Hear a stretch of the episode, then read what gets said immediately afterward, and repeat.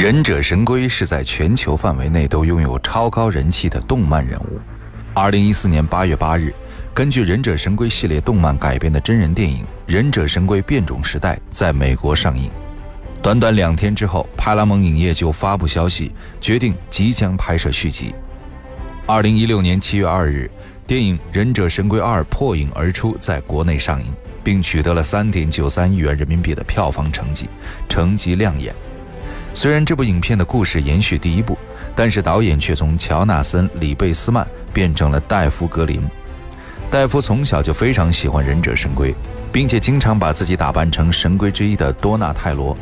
那么，在电影《忍者神龟二：破影而出》中，四只神龟又经历了哪些冒险呢？他们和死对头史莱德的恩怨又会如何发展呢？大家好，这里是今晚我们说电影，我是英超。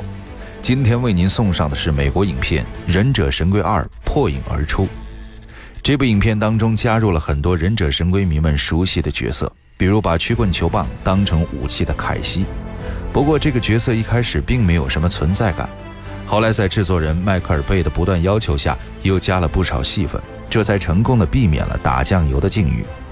好的，接下来我们就一起来欣赏电影《忍者神龟二：破影而出》的故事。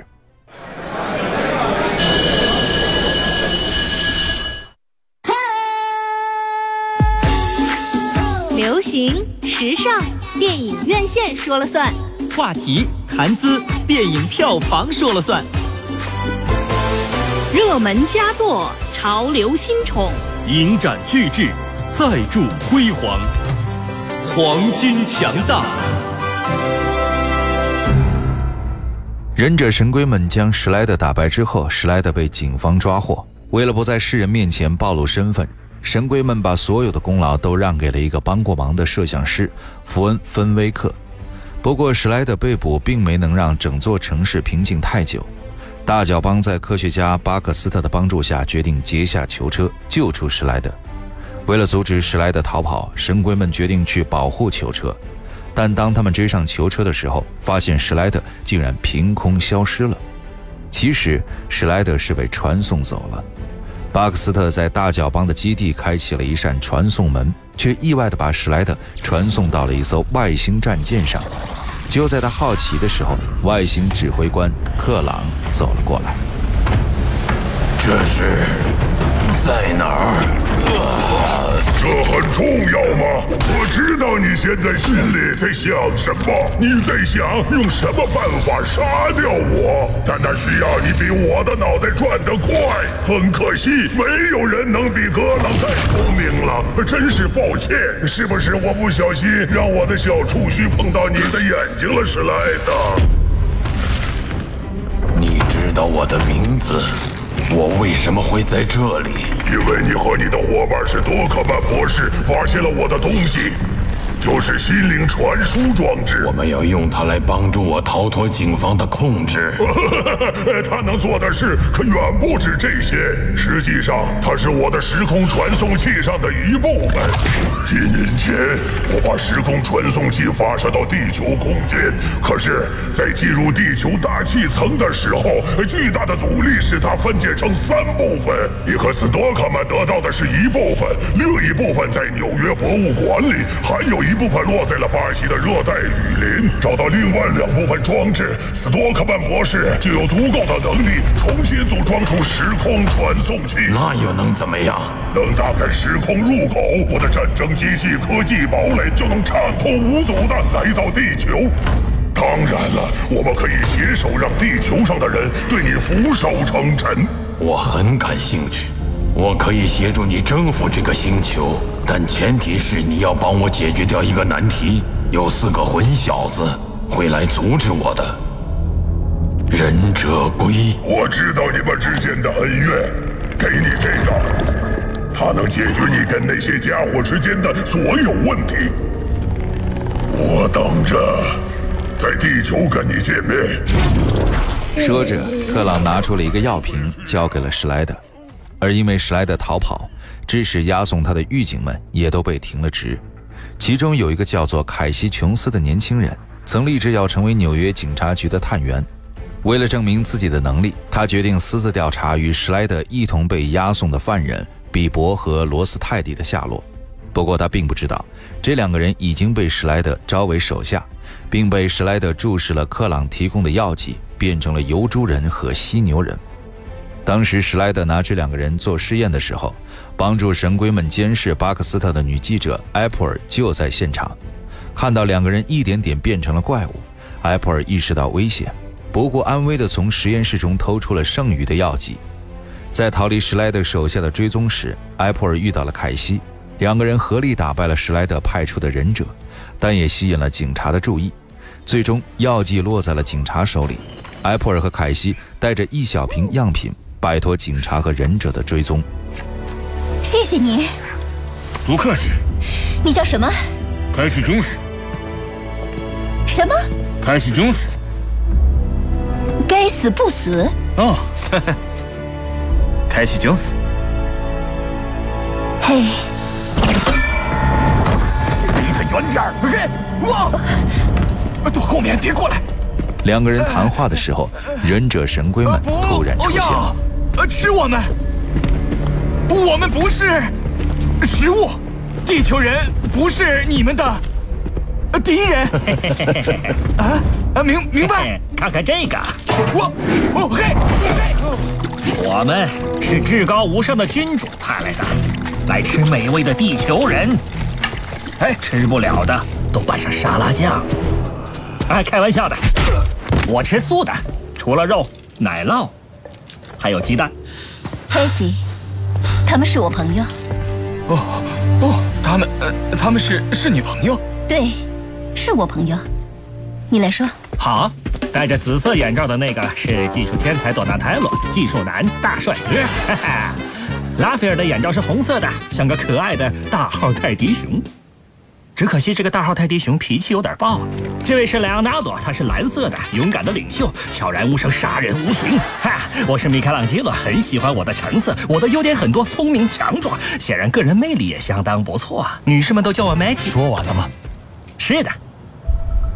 抱歉，来晚了，艾普尔。你不想说一说事情的原委吗？呃，好的。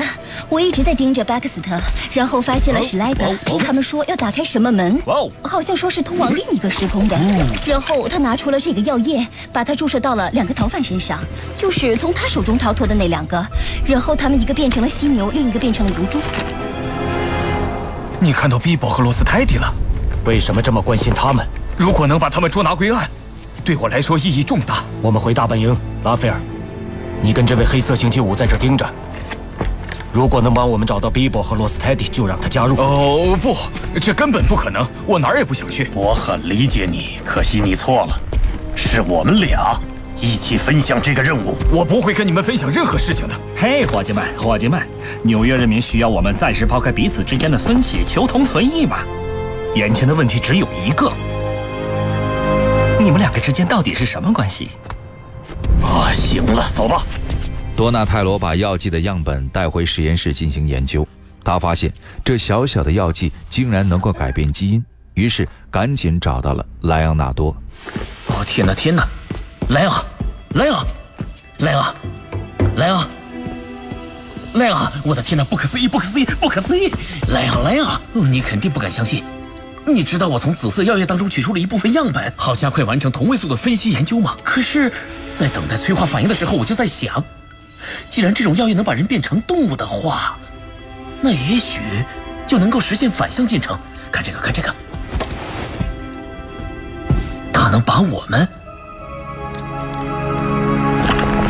变成人类。如果我们能弄到足够的药液，就能改变我们的命运。我们不需要这样的变化。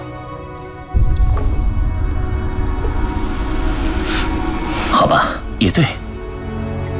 跟人类在一起，会让我们失去现有的优势。我们有行之有效的系统，不应该打乱这一切。还有多尼，听着，不能跟别人透露一个字。可是莱昂纳多没有注意到，米开朗基罗一直在旁边偷听两个人的谈话。渴望拥有正常生活的他，立刻把多纳泰罗的发现告诉了拉斐尔。我开始还不信，可是多尼跟他展示了，的确有效。这东西的吸引力太大了，给了你希望。也许我们不用永远困在这里了，对吗？雷亚跟多尼说要对我们保密。呃，不，他以为他自己是谁？冷静点，嘿嘿。哎，不，等等，听我说，如果你告诉莱昂是我告诉你多尼对他说的话，那那我们的圣诞嘻哈唱片就彻底泡汤了。拉斐尔愤怒地找到了莱昂纳多。突击问答：忍者最重要的三个特征是什么？速度、隐匿，还有忠诚。兄弟之间藏着掖着是忠诚吗？不知道你在说什么。现在你又加上一条说谎。如果你是指多尼告诉我的药业的事儿，那是特殊情况，需要特殊处理。可是那对我们来说是变成人类的机会。我们是乌龟，你喜不喜欢都是。这不在于我喜不喜欢，问题是上面有多少人能接受我们这个样子？真正的接受是由内而外的。别跟我说这种虚伪的大道理。你在做这种决定之前，应该先跟我们商量一下。我跟多尼商量了，我们决定。麦奇呢？他弃权了吗？啊，在这个家庭里，只有一个人有决定权，就是我。莱昂，莱昂，刚才在海顿天文馆用警报触发，我们得马上过去。带上装备，多尼。你俩留在这儿。你是在报复我？随便你怎么想，关我什么事？抱歉，伙计们。莫名其妙，简直太不像话了！明显是欺负人了。也许他觉得现在这样挺好，可这并不意味着我们就不能有自己的想法。就是，哎，等等等等，你在说什么？就是说还有更多那种紫色的药液，你和我都能拥有一份。耶！我还是没明白你的意思。趁着莱昂纳多和多纳泰罗赶往博物馆，拉斐尔和米开朗基罗找到了埃普尔。骗他说，多纳泰罗需要更多的药剂来追踪史莱德，需要他们一起潜入警察局把药剂偷出来。可是没想到，他们赶到警察局时，却发现史莱德的忍者部队已经先到一步。拉斐尔和米开朗基罗和前来支援的莱昂纳多、多纳泰罗合力制服了忍者，并抢回了药剂。但是他们的行踪也被暴露，警察们把他们当成了怪物，并对他们充满了恐惧。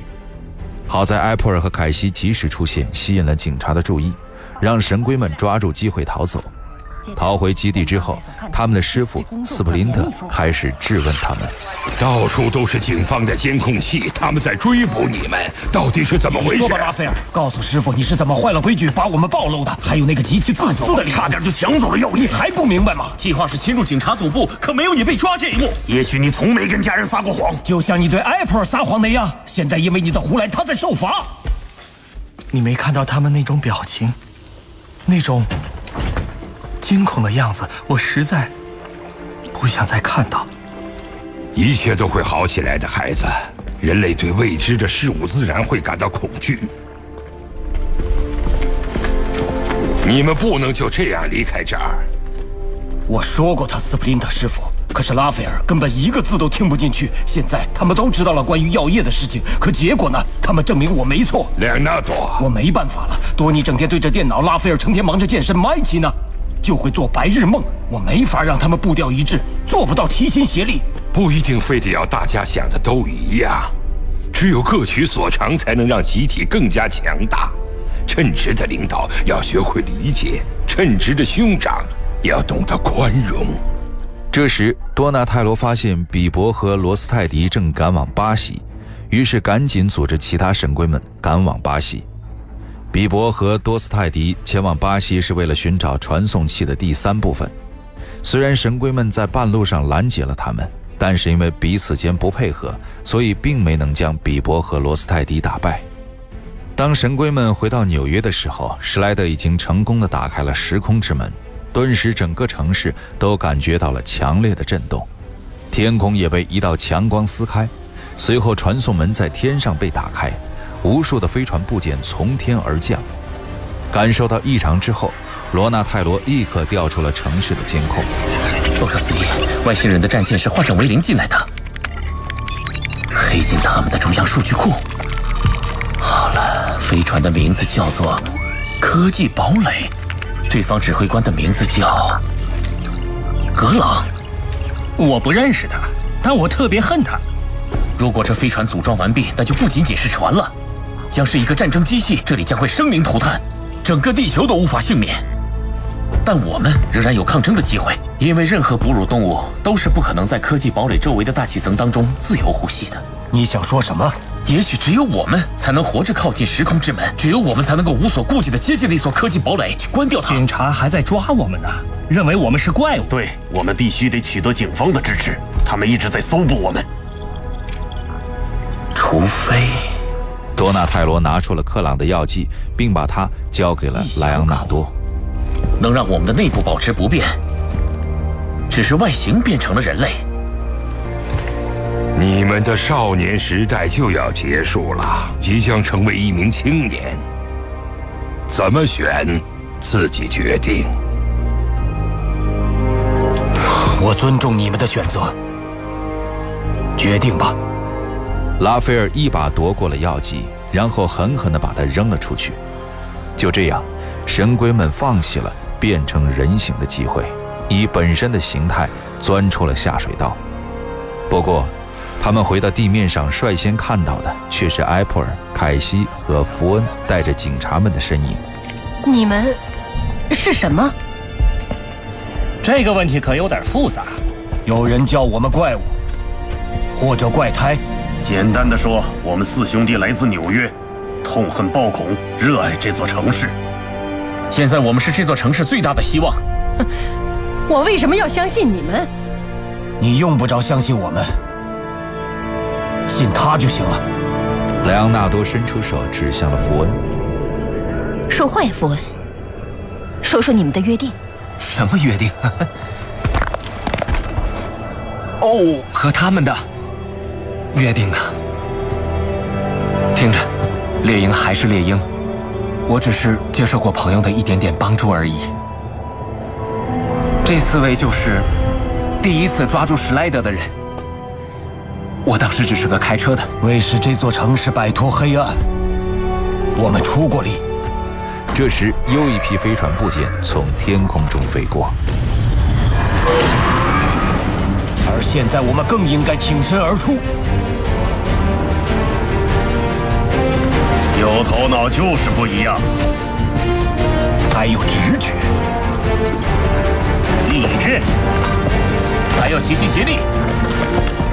在罗纳泰罗、莱昂纳多的计划下，埃普尔、凯西和福恩潜入史莱德的基地，关闭了传送门的开关，而神龟们则登上飞船，合力击败克朗之后，将他赶回了外太空。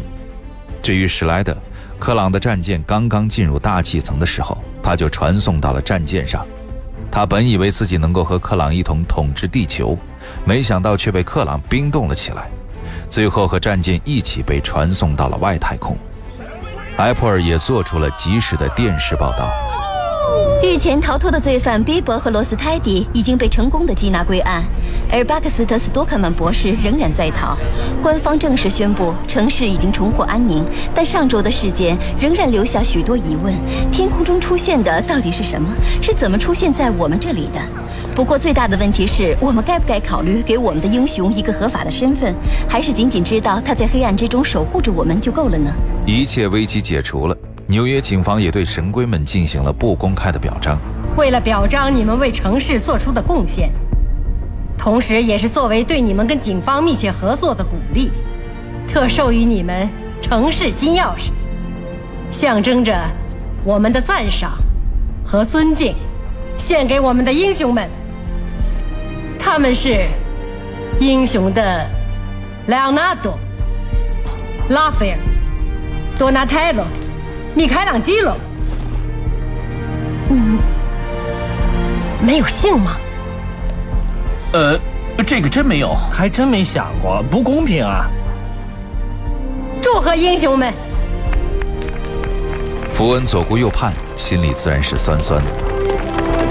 我也要一个，没什么，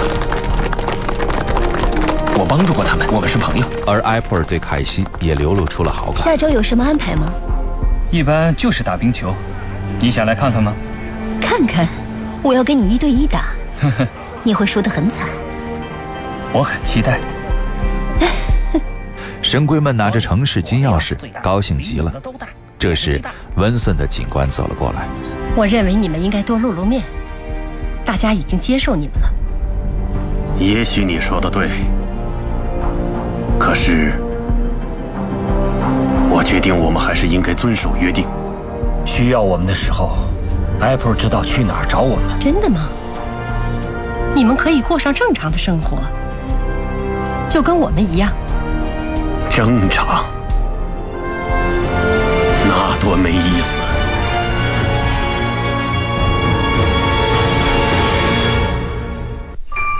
电影是梦想与现实的碰撞。你已经有了洞察力，你有。电影是光与影的交流。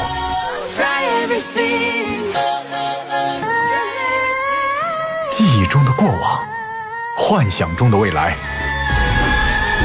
二零一七年每晚十点，今晚我们说电影，精彩上映。欢迎回来。这里是正在为您播出的今晚我们说电影，我是英超。今天我们为您献上的是电影《忍者神龟二：破影而出》。虽然这部影片讲述的是忍者神龟的故事，但是片中却有很多变形金刚的元素。影片当中有一场游行的场景，在游行的人群当中，就有人装扮成了大黄蜂的样子，还和米开朗基罗打了招呼。影片的女主角梅根·福克斯也是变形金刚系列电影前两部的女主角。在梅根看来，《忍者神龟》当中的女记者埃普尔和变形金刚中的偷车贼米卡拉都是同一类人，都非常的聪明，而且同样都不喜欢被人掌控。电影《忍者神龟二：破影而出》中的第三个变形金刚元素就是迈克尔·贝了，他是这部影片的制片人，同时也是变形金刚系列的导演。在《忍者神龟二：破影而出》的拍摄现场，迈克尔·贝对剧本做了很多修改。根据每个角色的性格给他们加戏，如果演员表演不到位，他还会主动给大家讲戏。好的，节目最后一起来分享电影《忍者神龟二：破影而出》的中文主题歌，由南征北战组合和大鹏共同演唱的《破影而出》。我是英超，代表制作人小强、录音师叮当，感谢您的收听，下期节目再会。稍后为您播出的是广播剧场。We cold on the ground.